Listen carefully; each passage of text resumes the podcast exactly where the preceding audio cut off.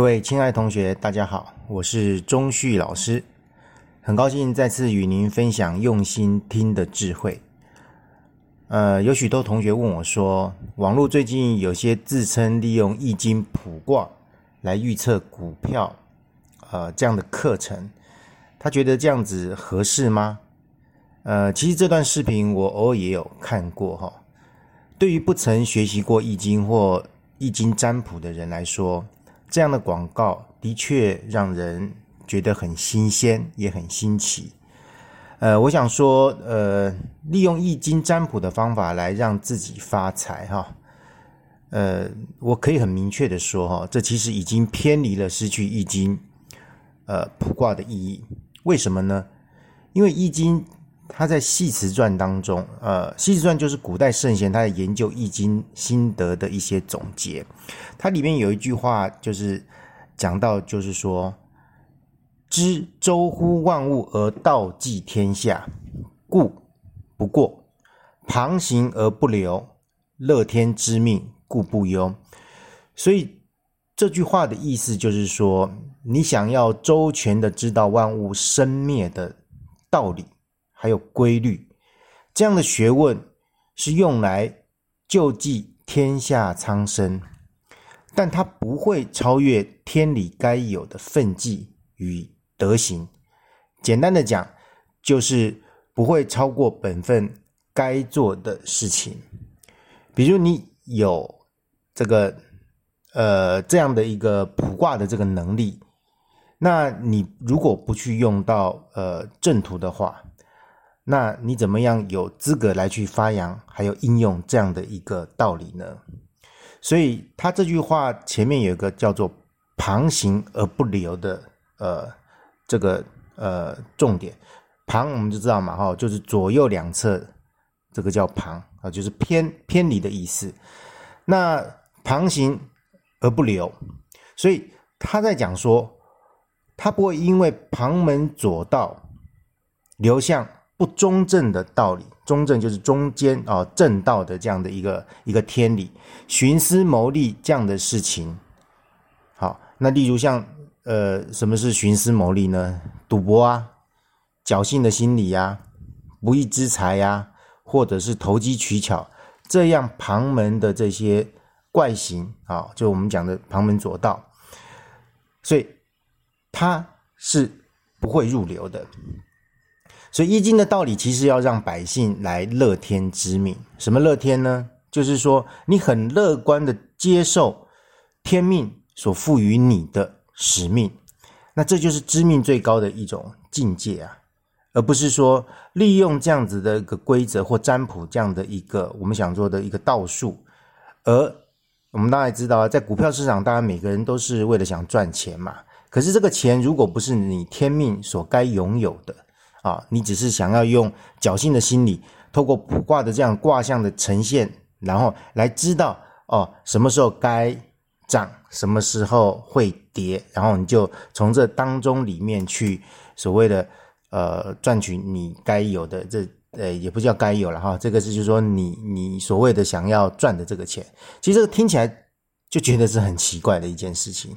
好，那当然如果你呃呃有有不相信这样子会有这样子的一个一个状态的话哈，那么你当然你就可能掉入了。呃，这个就是利用易经占卜去预测一些所谓不正当的这样的一个一个事情，而这样的一个迷思。好，所以这点我还是要非常呃一再提醒啊，各位听众或者是尚未学习易经卜卦，或者是已经呃也知道易经大概长得什么样子，或者它其中的一些什么样的内涵的这些人哈。应用在哪一个方面有用，或者是没有用啊？这点很重要。好，所以呢，呃，好的，应该说一种学问了哈。它用在好的地方，那当然它就可以成就你的将来。那如果用到坏的地方，那就是显得有点鬼迷心窍了哈。所以我还是要说了哈，这种乐天知命，它是一种培养自己的自信。你欣然的接受生命中任何的无常。跟挑战，一旦有了这样符合天理循环的自觉之明了哈，就你知道这样的道理，那你就具备了这个高雅的智慧，还有壮阔的远见，你就比较不会短，就是短视尽力，锱铢必较。这当然是易经，他不会去教你这种呃短视尽力，或者是呃我们讲是说呃不是非常具有远见的一些一些事情了哈。所以一旦你如果真的能够体会易经他讲的这些道理的话，哦，你当然对所谓自己的人生就不会感到忧愁或者是担心了嘛。所以这个东西就叫做乐天知命，故不忧。那我们知道，君子爱财，取之有道。哈，这个道其实就是符合天理良心的一种事物，它不强取，也不好夺，啊，不做偷鸡摸狗的事情，不会存有这个侥幸的这种心理。啊，你现在如果用易经卜卦去预测，啊，去赚取这样的钱财，而不是去下功夫研究，哦，股市的基本面，或者是。技术面，或者是说我们所谓讲的国际政经情势的发展等因素，好，你你利用这种卦象，或者是呃，当然还有些人就是会会会迷信这种改运啊，或什么拜财神爷的这种方式去获取你你所谓的要的那种钱财，好，而不去这个本分的去好好工作，或者发挥你自己特有的专长、兴趣、勤奋踏实的这样的工作。那这些突如其来的这些财富，将来也必定是挥霍空空哦，就是所谓我们讲的财来财去嘛，哈。我们可以看到很多就是中大乐透的这种得主哈，不管是国内或国外哈，其实经过专家的很多统计啊，大概百分之八十都是打回原形。什么意思呢？就是说。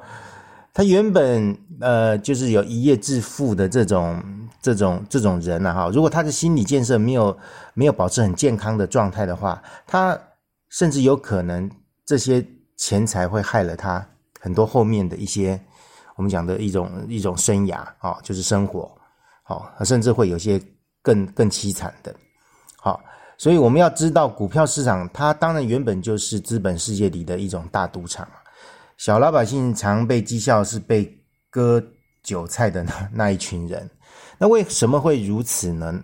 好，那我还是要说，是因为贪功尽利、短视小气的，好，想要这个不劳而获、一夜致富这样的心态，好，所以要知道投资理财哈，首先需要的是一点耐心跟时间呢，好，你有这样子的考验。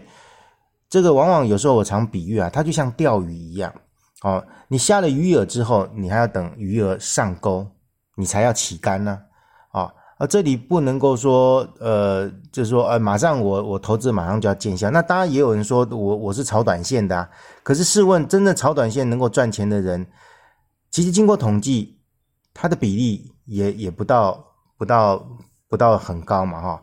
啊，这个我上次看到的数字就大概都是三趴或四趴，就是一百个人里面，大概真的能够炒短线赚到钱的人，其实不多了哈。那当然还要看其他的因素所汇聚而成。简单的讲，就是大部分的人炒短线或者投资股票，啊，你可以问周遭的这些你的亲戚朋友啊，那所以大部分都是赔钱的啊。那这是为什么呢？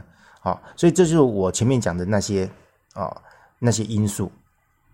那我们再回来谈，就是说你能不能赚钱的这回事，这其实已经包含了你的个性，还有你的见识、见识然后你有没有这个在呃能够增广见闻，或者是说你你的生命内涵是什么？好，那当然在命理文化中有个叫做财运还有财星这样的一个呃一个讨论嘛，哈。那这里我也讲。简单的说，一个人的财星呢，哈，其实就是在你命格当中的一个部分。那其实财星啊，就是讲说一个人命里有没有横财、发大财，或者是说很有钱的这样的状态，其实当然是要看你本身一个人回到，就是说你的个性是怎么样呈现在你生活中的啊。我讲到个性哦，其实个性是被什么影响啊？当然。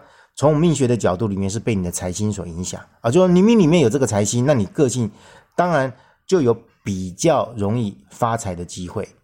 那可能很多人讲是什么叫财星？好，那财星其实简单的讲就是一个人的管理与克制能力。我再讲一次，财星其实就是一个人的管理与克制能力。如果你的管理能力跟克制能力很差的话，通常你的财星也不会很明亮。不会明亮的意思是说，就说你在命里面的这个财星是发挥不了作用的。好，就是说你对财务的这个驾驭能力是很差的。那为什么会那么差啊？这还是回到你的原原来的这个性嘛。啊，你的个性是什么来的呢？可能是你这个财星没有充分的发挥。那那如果我们再深入再探讨这个这个财星为什么没被发挥？呃，命中注定的啊。那当然有人就想说啊，这个是不是太宿命论？所以不信邪的人，他当然就去拼命的去拜什么财神爷啊等等这些，做一些什么法事改运的东西，想要让自己发财。其实我觉得这个东西都是呃本末倒置了哈。本末倒置，所以还是回到了解自己的个性特质，这点还是最重要的啊。当然，你还是必须要去接受啊，这种我们讲说在社会上普遍啊，在操作股票上应有的一些呃基本知识了哈。这个基本知识其实还是很重要。就刚刚我们前面讲的这个见见闻嘛、见识嘛，哈，你对投资股票这样的心态的建立。我觉得这个东西还是很正确的哈，所以结论是说，你想要用易经占卜的方式来透过卦象解决股票的涨跌，嗯，也许刚开始的时候会准哦，会哦哦，你学这个卜卜卦的话，呃，为什么会准？因为刚初学的人哦，他一下子打开了这种所谓通晓天地的这样的一个智慧哈。那这只是初步第一步而已，他的神智是刚被启动的，啊，就像一个明亮的一个镜子哈，我们照的那个镜子，其实每个人心里面那个镜子，呃，长得都是呃一样的啊。当然，它最原始的状态是一颗很干净的镜子。那后来呢？后来这个镜子是慢慢被世俗的物欲、利益所蒙蔽，所以这个镜子开开始就。就就照不清楚啦，啊，就变得很很很很很脏了哈，所以所以所以说，呃，你刚开始的时候，你学了这些卜卦的一些知识啊，那这只是第一步，但是呢，你后面在卜卦的时候就开始会遇到乱流，渐渐的就会失准，那通常你算准的机会不会超过三次，好。原因就是我刚才前面讲的哈，就是说你的身心已经开始受到一些私欲的一个污染，好，那被这个利益熏心的这个呃状态呢，哈，就是呃就污染了你心中的那一面镜子，让你看不见真相，好，所以到头来会因为自身的贪念跟急躁的心理，好啊，终究会种下赔钱的种子和命运。这个种子很重要哦，可能你你你会觉得说刚开始操作的可能会会很顺，这就是赌博的这种心态嘛，所以后面越赌越大，那后面就一发不可收拾。所以我说股票市场的它的原型本身就是很重要的，在谈论或者是说会关联到一个人的贪婪跟恐惧。那我们讲贪婪跟恐惧的总和嘛，哈，你这部分你如果没有把握好的话。啊，你的贪婪就会这个毁灭掉你自己。但我还要说，另外，这当然也是目前我们所谓的网络啦或电子媒体泛滥存在的一种可怕现象。因为每天都有各形各色的投顾老师和白说自己有多么能干。好，那其实这也是一种风险。不管他今天教你的是什么样，比如说是技术线型啊，什么波浪理论，还等等一些什么的，但是。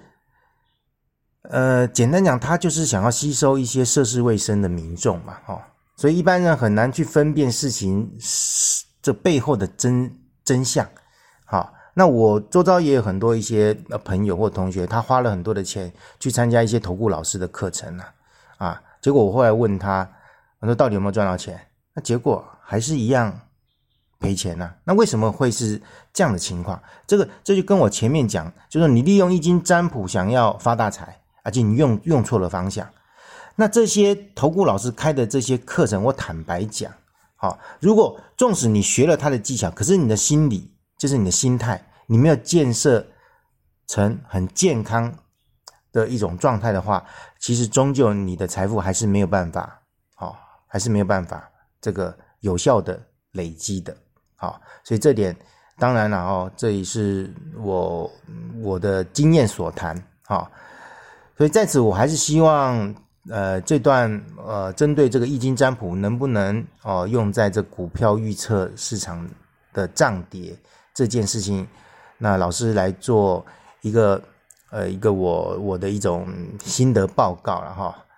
当然，我还是要让大家了解这个，你心态正确了，才能够让你趋吉避凶啊。所以，任何的趋吉避凶，如果心态不正确，他哪来的趋吉避凶呢？他本身就是很凶险啦。那可是他自己不自知啊，可能也也没有旁人去点醒他，他还还自以为他学了很很高的法术，会了这些东西，要沾沾自喜啊。殊不知，他其实已经慢慢步入到一种哦迷失的一种状态啊。那讲到这里，当然我也经常感叹哈，这原本好好的易经的这种学问，经常被一些有心人士。这个呃夸大吹嘘啊啊，因为因为现在广告实在是是是是用买的就可以嘛啊，搞得原本好好的这种易经的这种哲理，它不被正确的使用而走上了一些歧歧途，所以我看了这个视频，或者是我看到这个广告，其实我心里也有戚戚焉了。好，那因为社会风气实在实在是这种每况愈下。那如同现在原本善良的一些宗教活动，其实也经常被一些怪力乱神的人他所报道。那人民百姓因为听不到真实的道理，那自然他会误入歧途的人，我想大也大有人在。好，这真的是很令人家惋惜了哈。那所以对当今世道的这混乱。我们也感到莫名的哀伤。那我们想说，这段视频或老师的这种说法，当然也是嗯，献给有缘人吧。啊，听得到老师这段话的，那他就参考看看；那听不到的，那他可能有他自己的呃未完成的这些业吧。哈，路要走。那我们呃也知道，这种在这种呃真真假假的这种世代里面，哈。你如何能够辨别真伪？其实真的是需要一种能力了哈。所以十九世纪这个英国这个狄狄更斯，他是一位作家，也是个评论家。在《双城记》里面，《双城记》是什么？它是一本小说，好，就是以法国大革命为背景写成的这种长篇历史小说。有他有有一段话，其实是很有名。他怎么说呢？他说：“这是最好的时代，也是最坏的时代。这是。”有智慧的时代，也是最愚蠢的时代。这个是个有信仰的时期，那么也是很怀疑的时期。这个是光明的季节，也是黑暗的季节。这是希望的春天，也是绝望的冬天。我们拥有一切，我们也一无所有。所以最后，我们要知道，天下没有白吃的午餐了，哈。如果投资能够依照本分、按部就班的以产业发展的眼光来参与或投资，我觉得这个是是对的。啊，你学习一些基本投资的一些呃专业知识，我觉得也是应该的。啊，但是你千万不要想利用一些道术的方式，让自己放在这个上面，认为有了这个法术以后，你就从此你好像就能够发大财。啊，这是我一再强调的。部分，所以只要你比较正面的哈，不要本末倒置的想利用占卜来当做操作股票的工具，好，这种倒果为因的做法，啊，我说实在是简直是辜负了历代圣贤他所遗留下来这么丰盛的智慧，好，那是什么？什么是易经的智慧呢？简单的讲，就是让你如何明心见性，明心见性也是自己要去体察的，要去觉悟的啊，你你要能够通解生命。到底的意义是在哪里呀？啊，那简单讲就是生于忧患，死于安乐的这样的智慧嘛。那哪有一种工具你用了之后，你就可以就是呃，这个这个让让你马上就就变成是个成功或者是发大财呢？啊，所以以上是我从事二十多年来教授这个易经占卜的这种心得，也是来上课的同学最常发问的问题。那老师当然也是苦口婆心的这个来跟同学们讲解这样的一个一一个重点了哈。所以本人也再次良心的回答和呼吁了哈。那所以这种呃利用易经占卜来这个预测啊股票的涨跌可行吗？啊，那这个答案已经是显而易见了哈。那最后祝各位啊幸福平安快乐，谢谢大家。那我们下一次我们再见面。